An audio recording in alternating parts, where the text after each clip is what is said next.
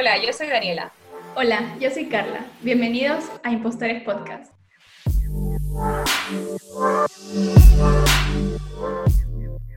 El día de hoy les tenemos una súper, súper invitada. A mí me emociona un montón tenerla aquí.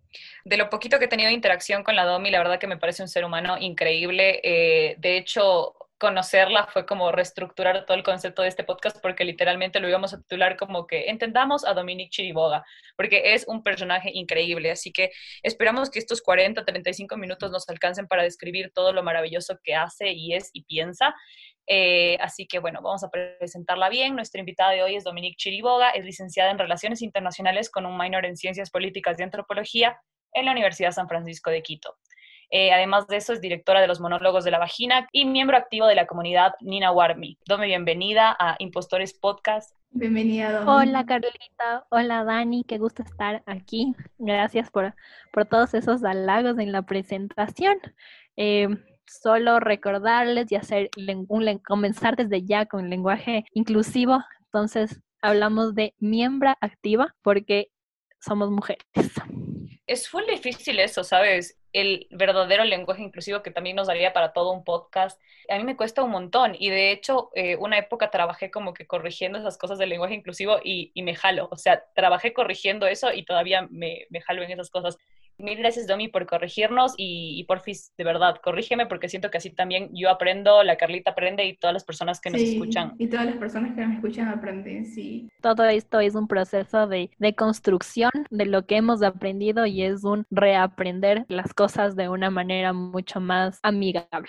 Genial, me encanta, me encanta ya empezar con temas como que tan fuertes. Eh, quisiera comentarles a todos, tal vez se preguntan por qué tratar este tema en un podcast sobre el síndrome del impostor. Y primero porque somos tres mujeres quienes lo organizamos y somos tres mujeres que lo hemos sufrido por ser mujeres muchas veces. Entonces creímos que era muy oportuno tocar el tema, hablar en una comunidad con tantos prejuicios a nivel, no sé, no solo nacional, sino de Latinoamérica. Tenemos muchos problemas con el tema del machismo y tantos problemas que nos rodean. Entonces creímos que debíamos tocarlo. Queríamos que era necesario para comenzar reestructurarnos solo desde nosotros como personas, sino desde nuestra sociedad. Y por eso también tenemos aquí a Domi, que es una como les mencioné, es una persona que está ahí al pie de la lucha. Sí, Carlita, 100% de acuerdo. Yo creo que una de las cosas que debemos aclarar es lo que decías, la mayoría de personas que sienten el síndrome del impostor son mujeres y eso no es solamente una coincidencia, sino que es una consecuencia directa de cómo está estructurada nuestra sociedad, de cómo están estructurados los roles de género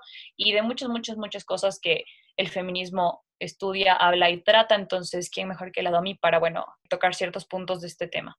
Así que, Domi, cuéntanos esta pregunta que siempre, siempre hacemos a nuestros invitados. Cuéntanos tú, ¿cuándo te sentiste como una impostora? Bueno, en realidad creo que desde muy pequeña me sentía como una impostora, pero en realidad me di cuenta de, de esto como que conscientemente hace no mucho, hace menos de un año porque desgraciadamente es como nos han criado, nos han forjado desde que somos pequeñas, entonces hasta cierto punto sería algo tan normal que a todas las personas les pasa y que cuando se conversa hay millones de personas que dicen, sí, a mí también me pasa lo mismo. Entonces en realidad parece que es algo mucho más normal de lo que en realidad es. Y eso también demuestra cómo la sociedad lo ha normalizado. Sí, yo creo que igual es súper chévere el tiempo en el que estamos viviendo, en el que tenemos como que tantos espacios como este podcast, las redes sociales y muchos otros lugares donde nos damos el espacio de cuestionar qué es el éxito, qué es el ser una cosa, como que, por ejemplo, hoy vamos a analizar esto, ¿no? De que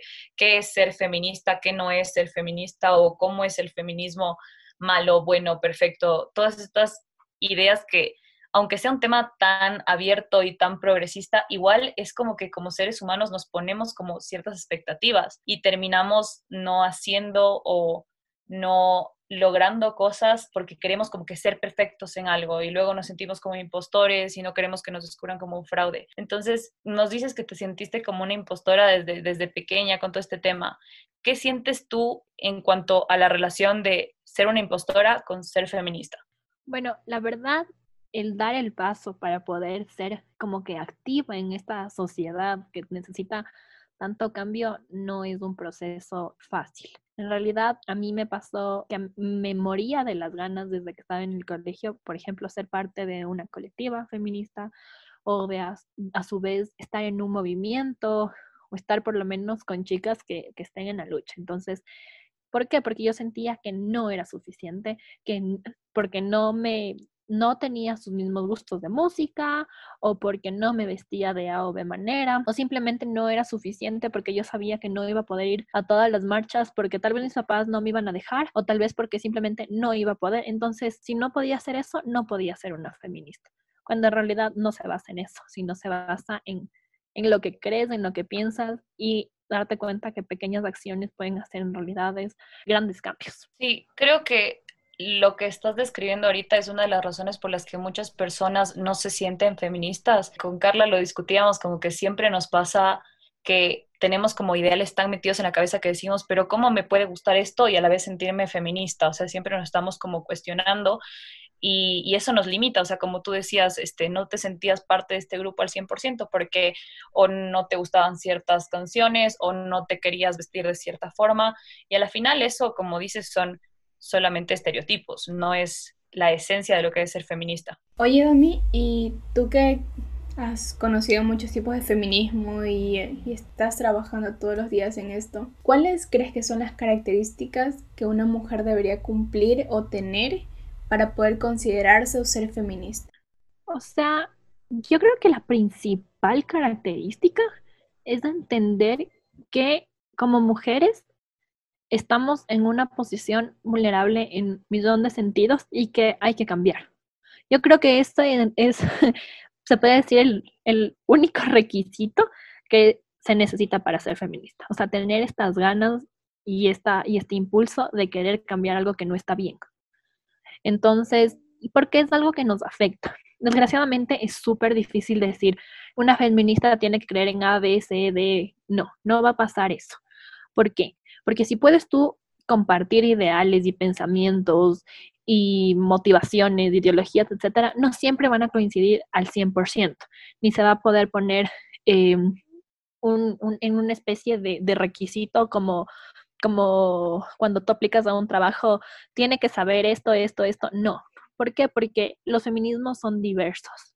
O sea, eh, si nos vamos un poquito a la historia, sabemos que actualmente vivimos en la cuarta ola del feminismo, que para eso ha pasado un montón de años para que estemos en donde estemos ahora. Entonces, cada lucha ha tenido su porqué y ha tenido sus ideales. Y obviamente esto va avanzando.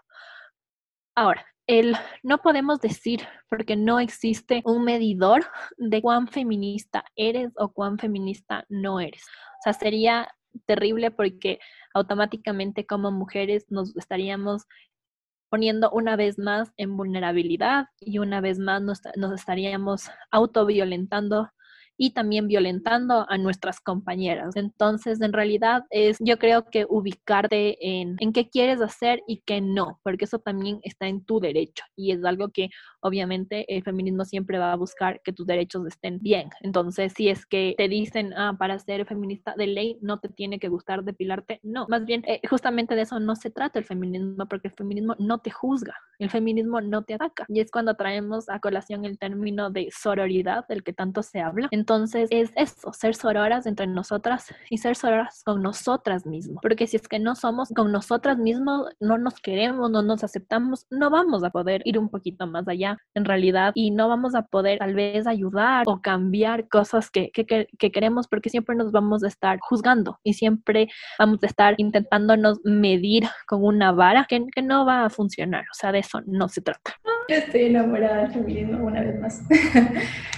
No, es que de verdad te agradezco un montón, un montón, porque yo he tratado de explicarlo, pero no tenía las palabras que tú nos acabas de dar para explicar qué es el feminismo. Yo entendía que era, tú tienes la libertad de hacer lo que tú quieras y va a ser tu decisión que decidas hacer. Es no hacer las cosas porque los demás te dicen, porque eres mujer tienes que hacer, sino que es hacer las cosas porque te da la gana de hacerlo, porque tú eres un ser humano que tiene la opción de elegir. O sea, en realidad, perdón, eh, que si nos vamos como que a lo que significa el feminismo, o sea, el feminismo es como un conjunto heterogéneo de muchos movimientos políticos, culturales, económicos, sociales, que tienen como fin el objetivo y la liberación de la mujer y sobre todo la reivindicación de sus derechos. Y de esta manera se podría cuestionar la dominación y la violencia de los varones sobre las mujeres y la asignación de roles de género y roles en la sociedad impuestos desde un sistema patriarcal y totalmente machista que va en contra de las mujeres. O sea, en realidad eso es el feminismo. Y en esto, en ningún lugar te dice que tienes que seguir estándares. Claro, es justamente eso. Creo que caeríamos como en algo ilógico. Estamos intentando como romper con estos estándares, romper y deconstruir, como usabas esa palabra que igual me encanta. Y no vamos a ponernos igual otra vez como más estándares que cumplir, porque ahora tenemos que ser perfectas, no solo viéndonos perfectas, siendo perfectas amas de casa, siendo perfectas madres, esposas y todos estos estereotipos que teníamos, sino que ahora también tenemos que ser perfectas feministas. Entonces, como que también sería súper injusto con nosotras mismos. Y me encanta que también dijiste algo eh, como que definamos qué es el feminismo. Bueno, ahora mucha gente ya sabe que es un grupo como de todas estas como que movimientos políticos y como tú decías, es algo que en esencia busca reivindicar los derechos de la mujer y, y yo no entiendo, ¿sabes? Algo que me pasa mucho y que también quería aclararlo, que no entiendo cuando las personas los toman como, como dos términos como antagónicos, como machismo y feminismo, como si fuera el color blanco y el opuesto es el negro. O sea, de, como que cambiar esta idea de que machismo es el antónimo de feminismo del todo, porque en realidad el feminismo significa totalmente otra cosa. Es como que la gente piensa que es exactamente lo contrario y me encantaría si es que nos puedes como que definir igual más esto. Claro que sí. O sea, yo creo que se puede llegar a confundir qué es feminismo y qué es machismo por la parte de femi, ¿no? Entonces, automáticamente es algo que va hacia las mujeres, entonces las mujeres quieren ser más que los hombres. Y ya por ende, el machismo es lo opuesto al feminismo y escuchamos frases totalmente ilógicas de yo no soy ni feminista ni machista si no creo en la igualdad o sea, no claro, cuando, así.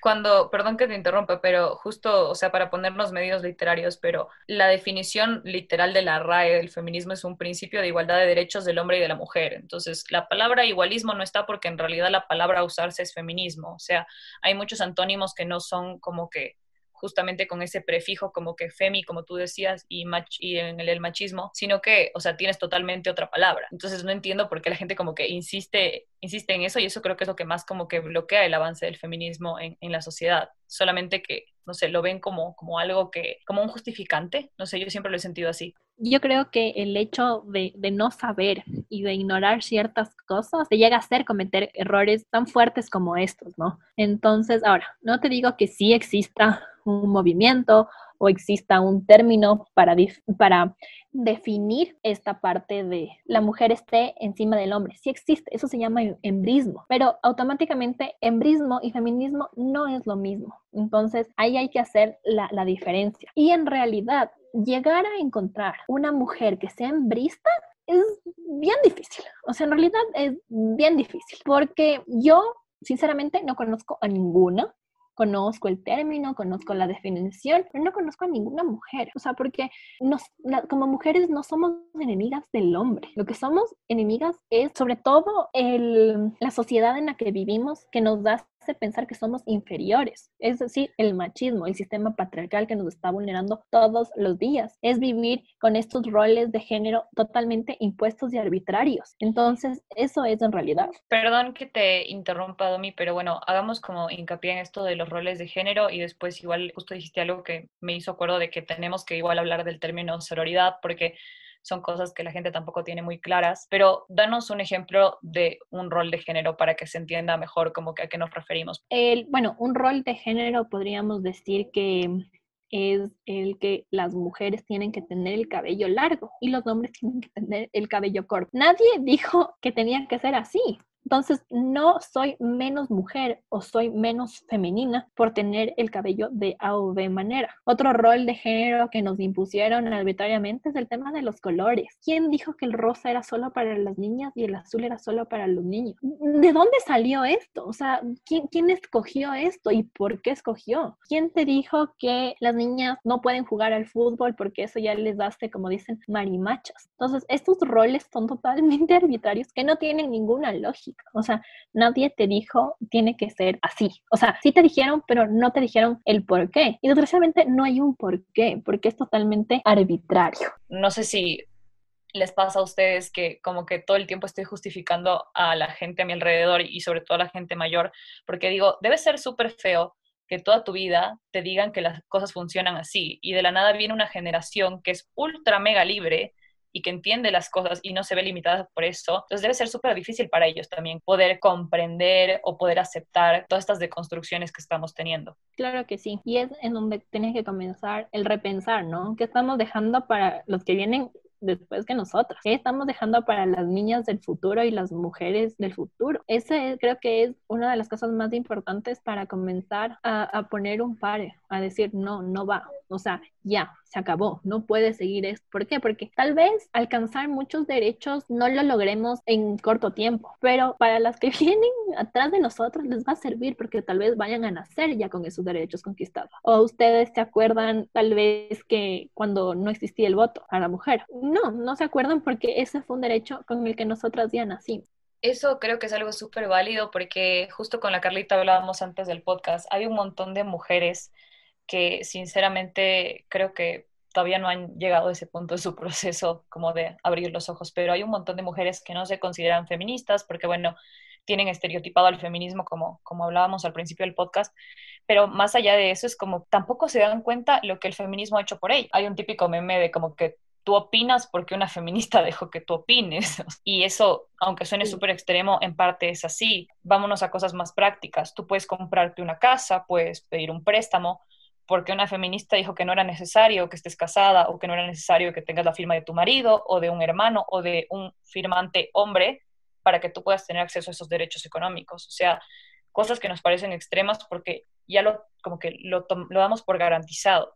Entonces, eh, como que creo que son este tipo de derechos los que también tenemos como que hablar para que la gente entienda que este proceso que ahora nos ven en las calles, bueno, les ven en las calles porque lastimosamente no me voy a, no me, no me voy a pavonear de algo que no he hecho, eh, en este tiempo no, no, no he marchado, pero tú ves a, a, la gente en las calles, a las mujeres en las calles, luchando por tus derechos. Y esa persona que tú tildas de loca, que está ahí mostrándose de A o B forma, está luchando por tus derechos. Derechos que tú estás criticando porque una persona que luchó porque tú critiques y tengas el derecho de criticar, o sea, es toda una cadena y, y te juro que me da un montón de bronca la gente que no reconoce eso, o sea, mujeres sobre todo que no reconocen eso. Oye, yo quisiera preguntarte igual, Domi, ya entrando en este contexto de las mujeres, nos damos cuenta de todo lo que las mujeres del pasado han hecho por nosotras y lo que es, las mujeres de ahora están haciendo por las mujeres del futuro. Como feminista tan activa que eres, ¿cómo es serlo y tener este papel en un Ecuador de hoy? Me, me interesa un montón saberlo, de verdad.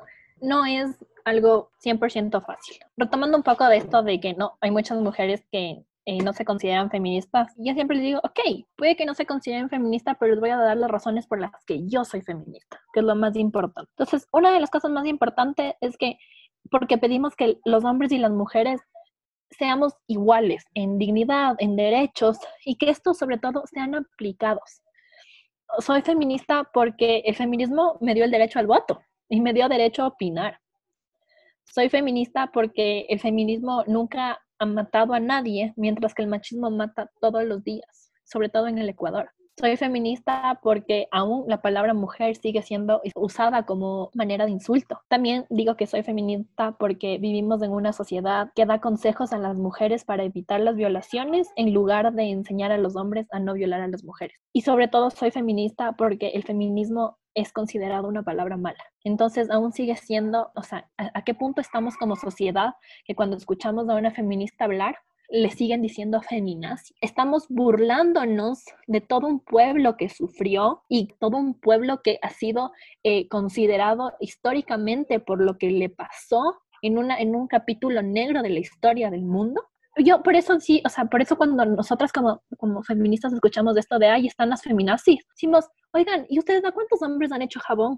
Porque la verdad yo no a ninguno. ¿A cuántos hombres hemos matado así masivamente? No sabes que a ninguno ah, chuta, bien raro, ¿no? Esto que nos dicen feminazi, obviamente es en tono de, chiste y de burla, pero es para, o sea, para evidenciar una vez más que nos están volviendo a decir que lo que estamos haciendo estamos mal. Entonces, ¿cómo dejar de ser feminista si es que nos siguen diciendo que todo lo que hacemos está mal? Entonces, si es que ustedes me dirían, y no teníamos ningún derecho como mujeres para luchar, diría, ok, sí, ¿saben qué? No debería existir el feminismo, porque ya existe y está tan normalizada en nuestra sociedad que no hace falta, pero sí nos falta.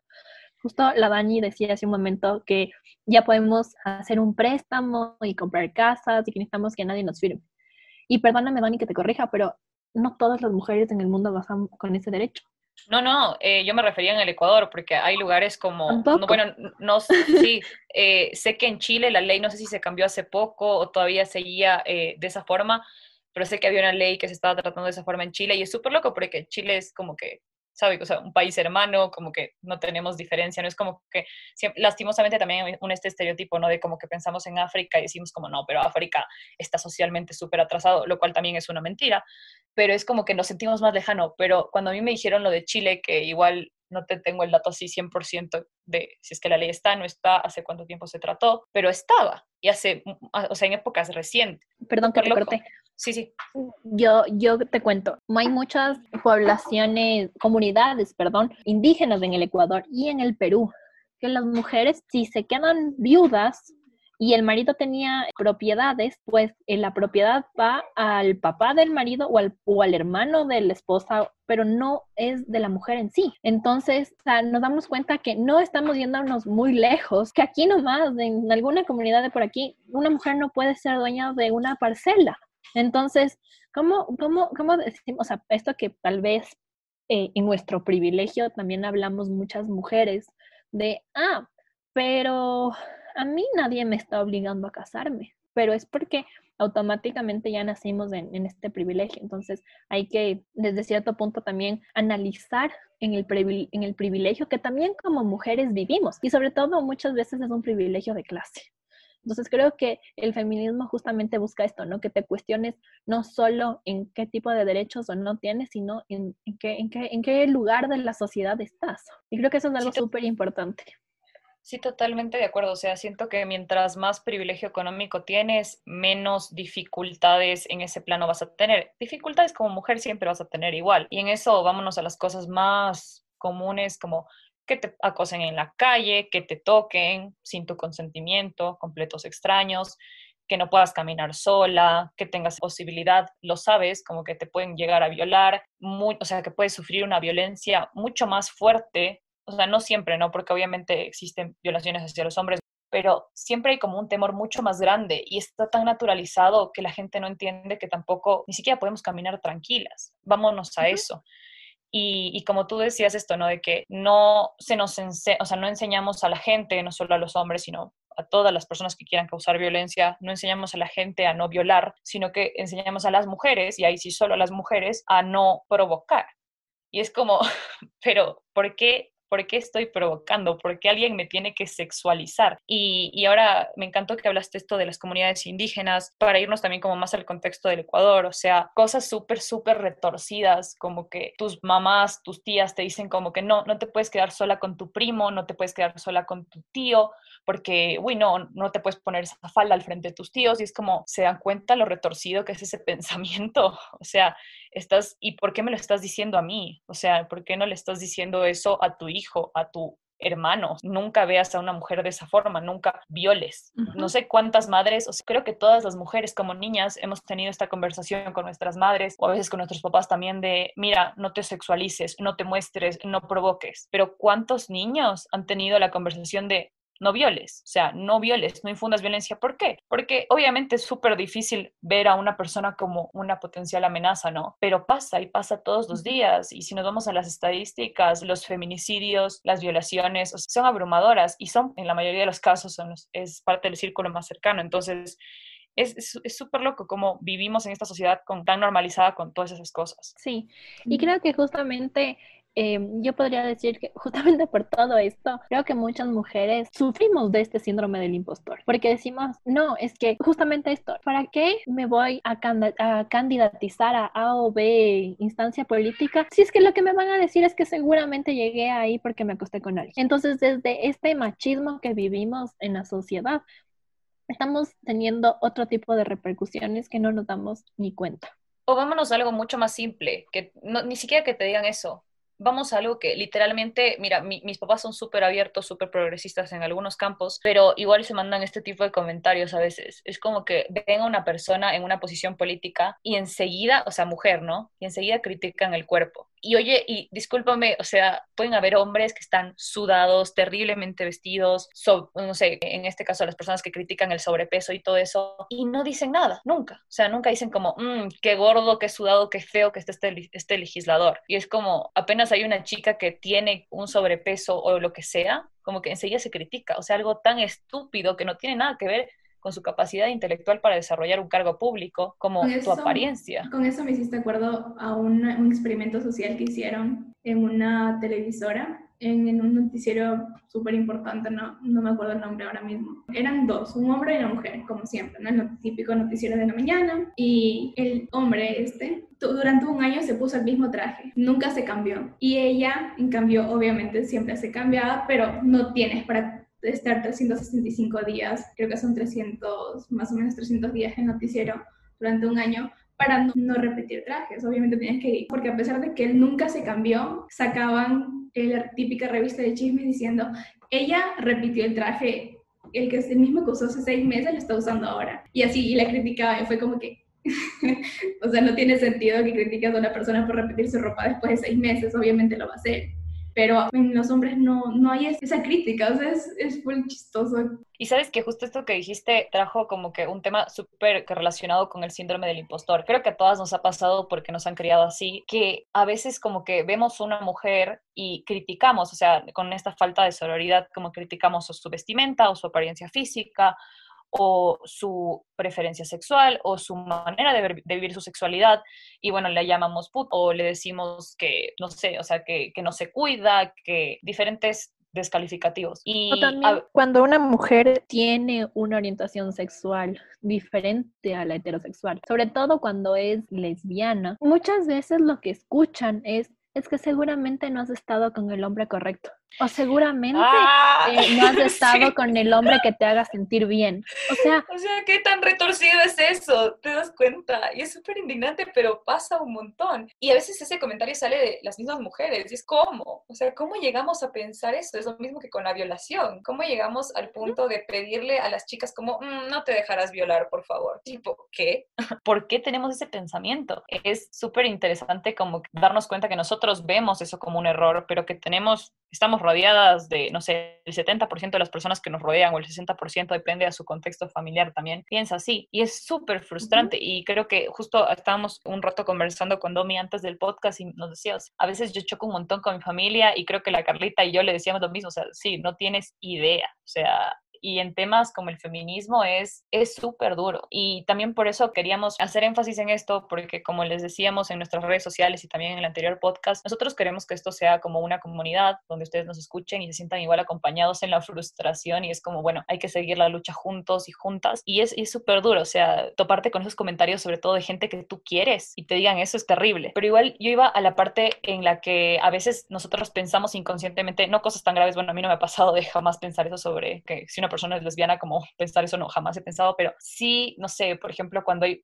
cuando he estado en un contexto de que a mí me gusta un chico y hay otra chica que también le gusta ese chico y automáticamente a veces mi mente es como que, ah, pero yo soy más linda o ella es más no sé qué o así. Y ahí es cuando me siento como totalmente una impostora porque es que, ¿cómo me puedo llamar feminista si pienso estas cosas? O sea, no las digo, no hago nada al respecto, pero las pienso. Y, creo que a mucha gente, a muchas chicas les pasa esto. O la Carlita también me decía que le pasaba esto con el tema de la caballerosidad. Y hay muchos puntos en el feminismo en donde nos sentimos que no somos suficientes para ser feministas. Eso justamente contaba Liz Ramírez a nuestra entrevista del primer capítulo, que, por ejemplo, a mí me encanta que mi novio sea caballeroso conmigo, me encanta que sea muy detallista, me encanta que esté ahí conmigo, y, pero me da miedo demostrarlo. Y también es de verdad una feminista puede sentir eso, una feminista puede pedir eso si se supone que somos mujeres fuertes, que tenemos que realizarnos solas y todo, pero a mí me encanta estar acompañada por él y siento ese choque que de verdad puedo ser feminista queriendo todo eso. Y lo que hablábamos con Chris era, eso es el feminismo y justo con lo que mencionaban antes ustedes, el feminismo es libertad, lo que decía también al principio es, el punto es elegir lo que tú quieres ser, que nadie te imponga lo que tengas que ser, sino tú puedes ser lo que tú quieras pero que está tu elección. O sea, yo creo que en esto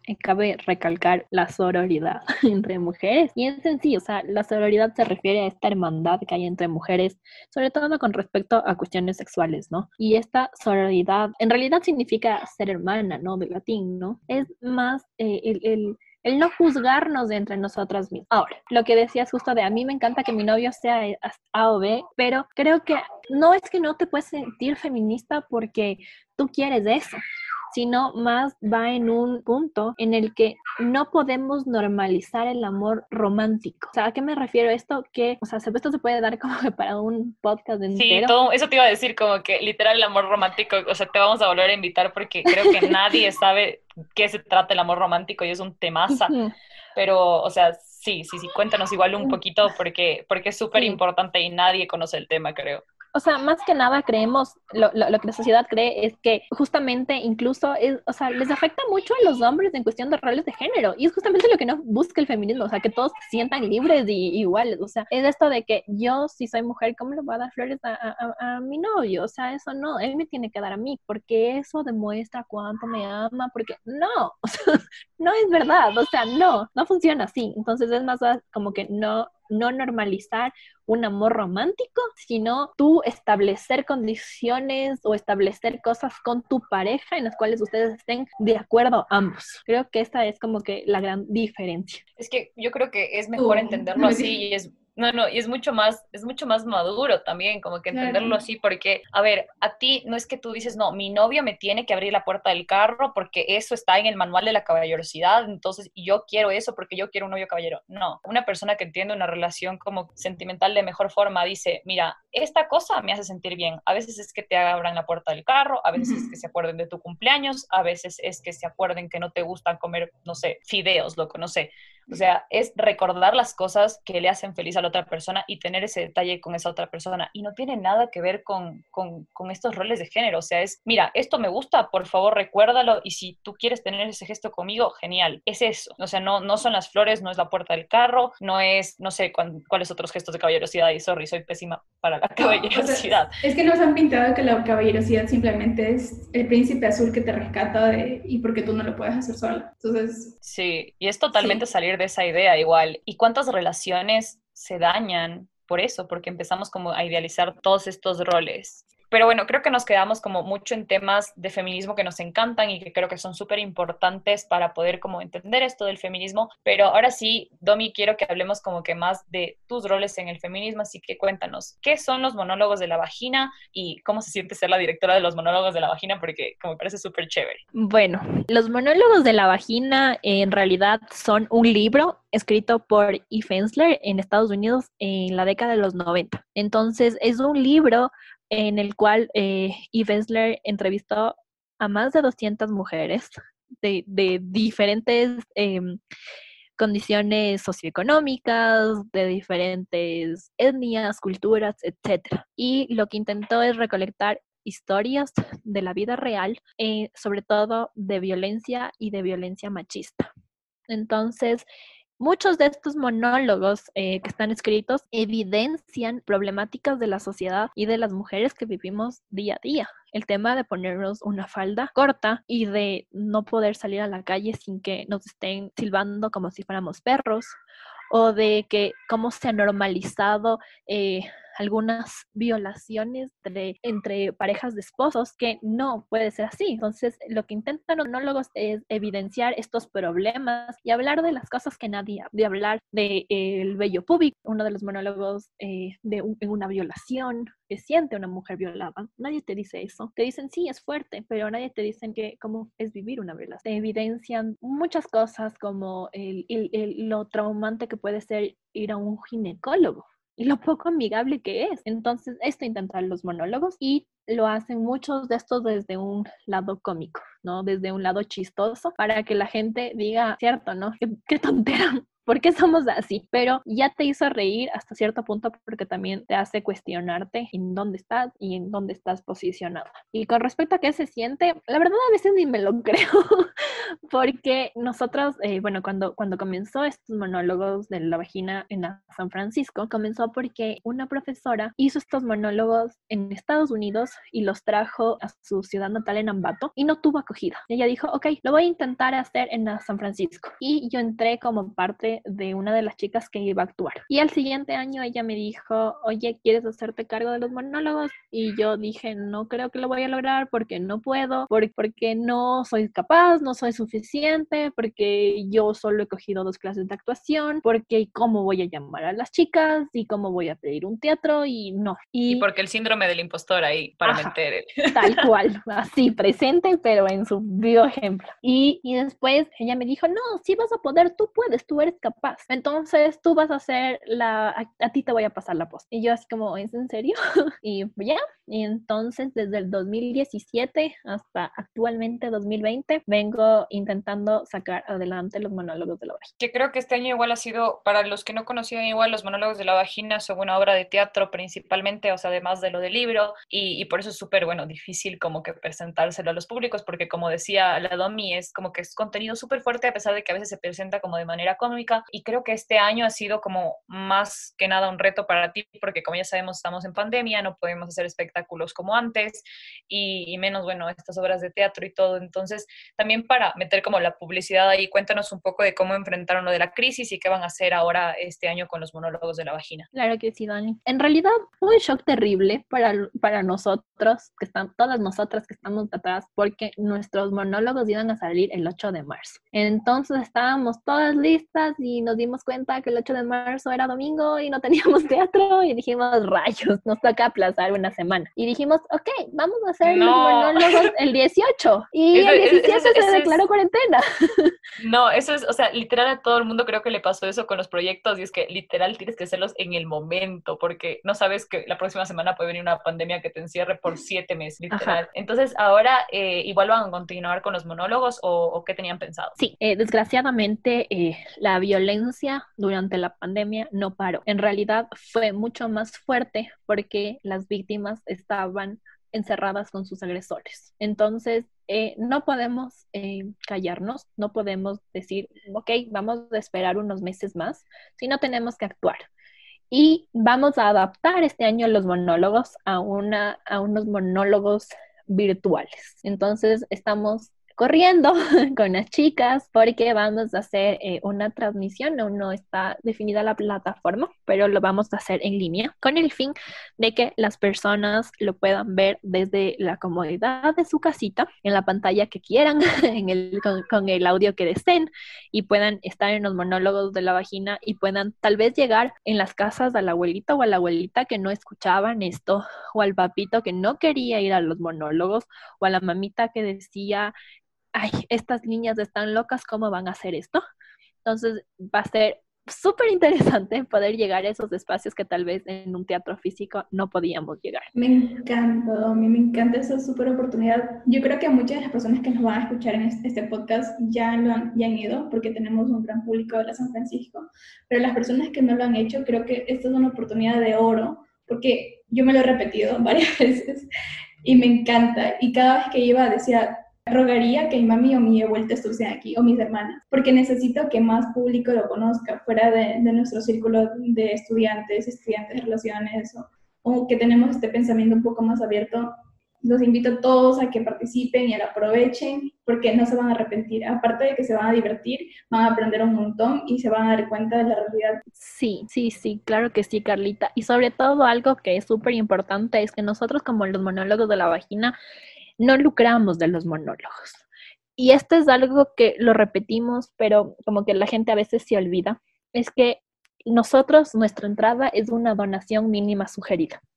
¿Por qué? Porque todos nuestros fondos que se recolectan con las entradas van dirigidos a una fundación que trabaje o una organización o alguna campaña que trabaje eh, por el beneficio de mujeres y sobre todo de mujeres maltratadas. Entonces, la idea este año es donar los fondos a una campaña de visibilización de violencia de género en las Islas Galápagos y también eh, a una fundación que es un refugio que trabaja con chicas adolescentes eh, víctimas de violencia sexual.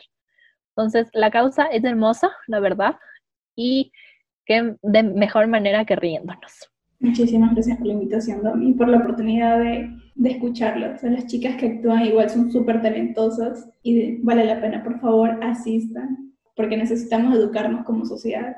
Sí, y justo te iba a decir, Domi, para que te encuentre en Instagram, me parece que estás como monólogos de la vagina C, ¿verdad? Sí, ahí nos van a encontrar. Están totalmente invitados a seguirnos en Instagram. Y en Facebook también estamos como los monólogos de la vagina. Nos van a encontrar como VDay USFQ. ¿Por qué? Porque VDay es la organización que tiene los derechos de los monólogos de la vagina. Y ahí vamos a estarles dando pistas de las fechas, haciéndoles conocer a nuestro hermoso elenco y van a ir jugando un poquito con, con nosotras y adaptándonos a, esta nueva manera de hacer las cosas. Tommy, creo que bueno, nos alargamos un montón hablando sobre feminismo, sobre sororidad, sobre lo del amor romántico y ahora sobre este tema maravilloso que son los monólogos de la vagina y dejamos de lado un punto que creo que también como que tendríamos que medio mencionar rápidamente, que para el Ecuador, para mí es un hito histórico, pero que para el país entero también, que fue el veto reciente del COS o del Código de Salud Orgánica. Cuéntanos tú, dentro de la comunidad de Nina Warmi y como mujer feminista ecuatoriana, ¿cómo te sentiste con eso? ¿Qué es el COS para la gente que no conoce? Lo que tú quieras expresar sobre este tema tan importante. Claro que sí, Tani, muchas gracias por, por preguntar esto y tapar este tema. Desgraciadamente, a ver, primero el COS era el Código Orgánico de Salud, el cual se establecen un montón de cosas eh, que son en beneficio de, en realidad, todas y todos los ecuatorianos. Y el veto del COS, el veto total del COS, fue para las mujeres y sobre todo los las colectivas feministas y movimientos feministas de agrupaciones. Estábamos en esta lucha eh, un bajón terrible porque esperábamos que por lo menos, tal vez si no se vete totalmente el, el COS, sino parcialmente. ¿Por qué? Porque entendemos que habían problemas de eh, jurídicos de habían problemas tal vez en cómo se especificaba algunas cosas, pero eran cosas que se podían arreglar. Entonces, lo que hemos, lo que estamos haciendo y lo que la gente no se da cuenta es que durante ocho años el código que tenemos y la ley que tenemos no ha cambiado en absolutamente nada. Y las leyes tienen que ir evolucionando como va evolucionando la humanidad. Entonces, lo que hicimos es quedarnos estancados ocho años atrás es quedarnos en un montón de cosas en incertidumbre. Entonces, ok, puede que muchas cosas que se mejoraban en el COS ya existían en el anterior, ok, entiendo, los asambleístas no estaban descubriendo el agua tibia, pero estaban mejorando y reconociendo un montón de cosas que el actual Código de la Salud no lo hacía. Entonces creo que eso es súper importante. Estamos dejando en desprotección a muchas personas de la sociedad. Estamos vulnerando otra vez más a las mujeres. Estamos vulnerando otra vez a la comunidad LGBT. Y es algo que tenemos que decir, chuta, no era como me lo pintaba, ¿no? Entonces, sobre todo lo que yo les digo a las personas es lean, cuestionense en dónde están, cuestionense lo que les diga, vayan un poquito más allá, o sea, aprendan a usar la información que tienen, porque eso va a ayudar un montón. Una de las cosas principales por las cuales creo que se vetó el COS fue justamente esto de como la legalización del aborto y que todo el mundo va a abortar porque ahora todas vamos a salir a embarazarnos y abortar y es como, no, primero creo que como mujeres y sobre todo como, como mujeres que tal vez han tenido una vida sexual activa, es como que creo que una tal vez a veces entiende la dimensión de lo que es poder llegar a quedarse embarazada y más allá de, quedarnos con términos técnicos de si es una vida, no es una vida, que creo que no es lo que está en debate aquí, sino los derechos de la mujer, que es súper fuerte la idea de un aborto. Primero, me, me molesta muchísimo que la gente trate con ligereza la idea de abortar, porque no es tan fácil emocional y mentalmente para una mujer, empezando por ahí. Segundo, eso no decía la ley. Entonces, creo que es súper importante como que mencionar eso porque en el Ecuador el aborto no es legal.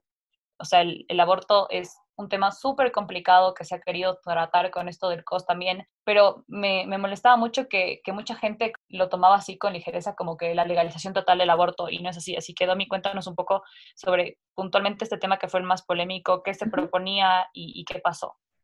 Bueno, en realidad lo que decía y hablaba la propuesta, ¿no? Era que sobre las emergencias obstétricas. Entonces, eh, se decía que si una mujer llegaba en un aborto en curso, los médicos tenían la obligación de atenderla, ¿no? O sea, eliminaba lo de la, la objeción de violencia. Lo que se eliminaba era la objeción de conciencia, es decir, que los médicos decidan o no si atender. Y eso no puede ser posible. Los médicos tienen que atender siempre, más si una mujer llega desangrándose. Y vamos igual como que a la, perdón que te corte un poco, o sea, en el Ecuador pasa mucho y yo tengo testimonios igual de primera mano de amigas mías que, o sea, hay médicos que no les quisieron atender, no por como médico no tratar a la mujer, sino porque la ley actual condena al médico. O sea, si tú llegas a hacer un aborto, como que puedes ir a la cárcel. Entonces, la idea era quitar un poco eso y decir, oye, como médico tienes que salvar vidas. Entonces, que una mujer llega desangrándose o llega con un aborto, como que necesitas atenderla por humanidad. No te están diciendo, haz el aborto, te están diciendo, atiende a tu paciente. Entonces, como que tampoco es que se estaba pidiendo otra cosa que ya no esté en como que la ley de la medicina. Sí, o sea, en sí era lo que exactamente lo que dices, Dani, era que no se puedan negar a, a estas emergencias y sobre todo que debería, o sea, que los médicos tenían que respetar la confidencialidad, la privacidad y el secreto profesional y los derechos de las mujeres. Entonces, no, o sea, entiendo que habían médicos que decían, no, porque en el COIP está prohibido, es un delito y cómo vamos a atender. Y la diferencia era súper clara.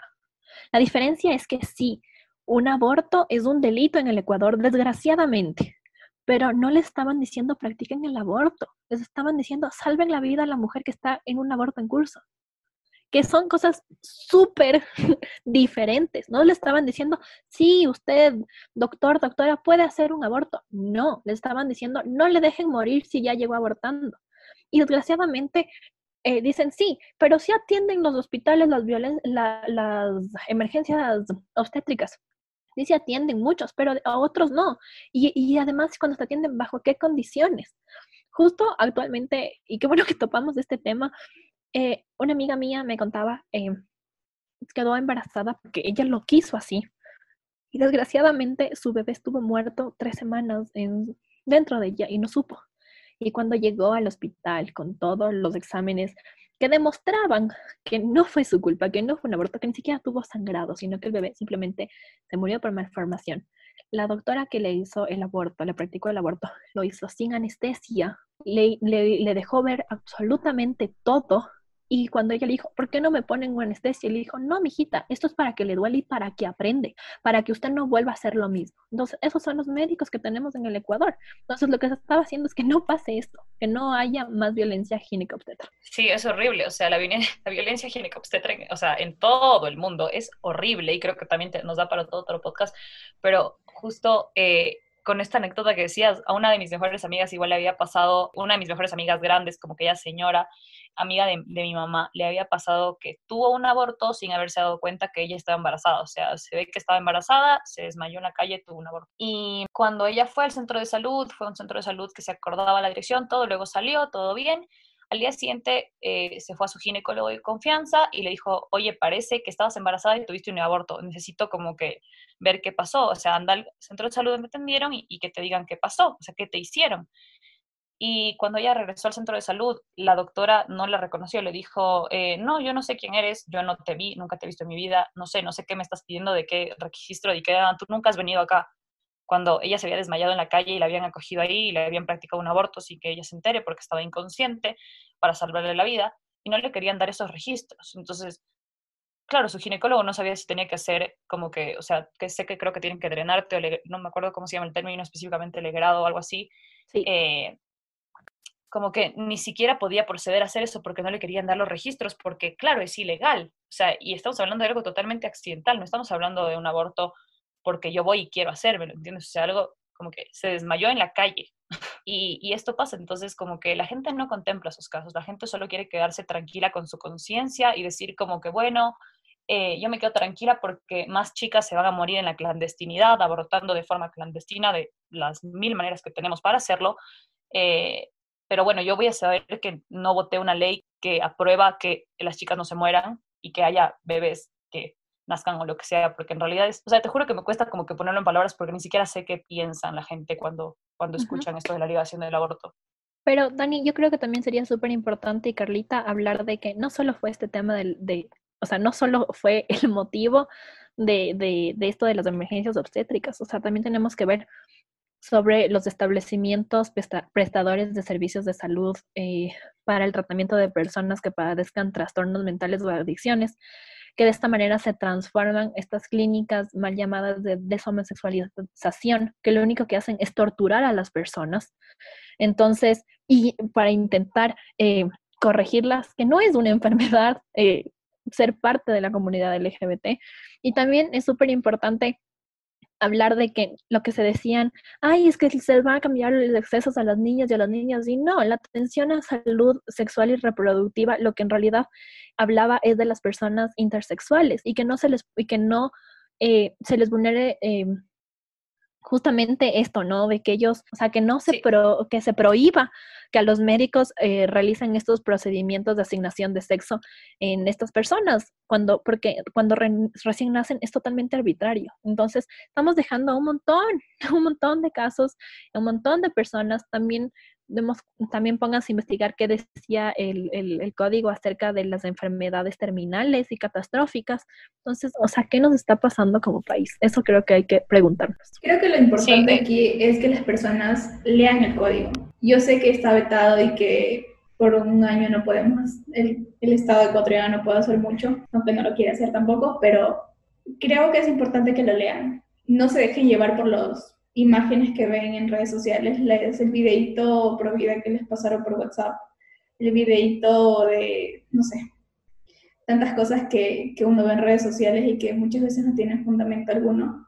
Es importante que lo lean. No dejen que alguien más les cuente, sino vayan ustedes a la fuente y está, pueden buscar something que poner código orgánico de salud en, en internet y les va a aparecer. Y yo creo que también esto es súper importante que decías, Carlita, de informarse, porque justo la Domi trató un tema de la intersexualidad que que para mí también fue como que polémica ahí en la mesa con mi familia porque me decían como que, pero como que puede ser como que heterosexual, homosexual y intersexual y cuántas sexualidades hay, es como que ni siquiera saben lo que es ser intersexual, o sea que es como tienes o naces hemafrodita, necesitas una como que decidir el, el sexo de la persona y todo esto que proponía COS, porque claro, nosotros solo vemos por nuestra realidad de privilegio y hay muchas cosas de las que tenemos que informarnos, pero bueno, creo que tenemos demasiados temas para tratar en siguientes podcasts porque la Domi nos ha abierto la mente de una manera increíble y te queremos agradecer un montón por estar aquí y, sobre todo por mencionar algo tan importante como el feminismo en esta época post-veto del, del COS, en la que estamos tan frustradas, pero, pero bueno, todavía hay esperanza, todavía tenemos que seguir cambiando al mundo, aunque sea un paso a la vez,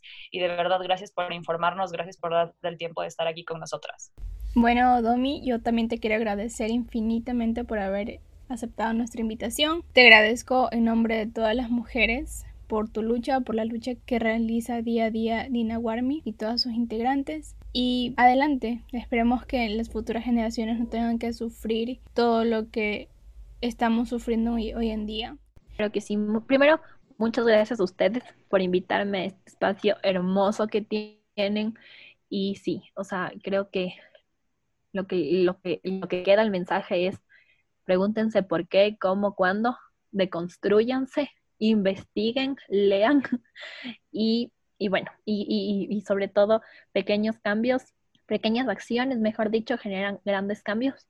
Aún sigan preguntándose por qué eh, ustedes tienen que recoger los platos en la mesa y su hermano no. Síganse preguntando por qué pueden salir ustedes eh, solo hasta las 10 de la noche y los hombres sí hasta las 2 de la mañana.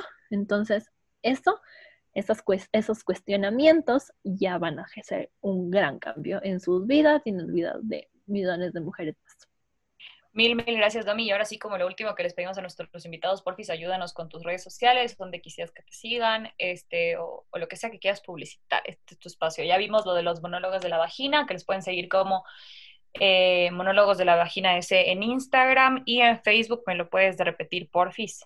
Claro que sí. En Facebook nos van a encontrar la fanpage como B-Day USFQ, los monólogos de la vagina.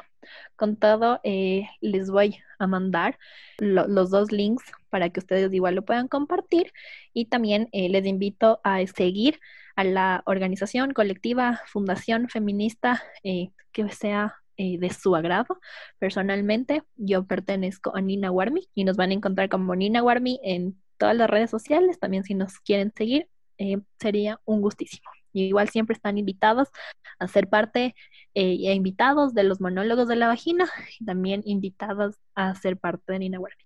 Mil, mil gracias, Domi. Bueno, muchas gracias a todos los que nos escucharon hasta acá. De verdad, crecimos un montón desde el primer podcast y estamos súper orgullosas y súper contentas, así que queríamos aprovechar este espacio para agradecerles. Recuerden que nos pueden escuchar en todas sus plataformas de podcast favoritas todas las semanas y mil gracias. Esto fue Impostores Podcast.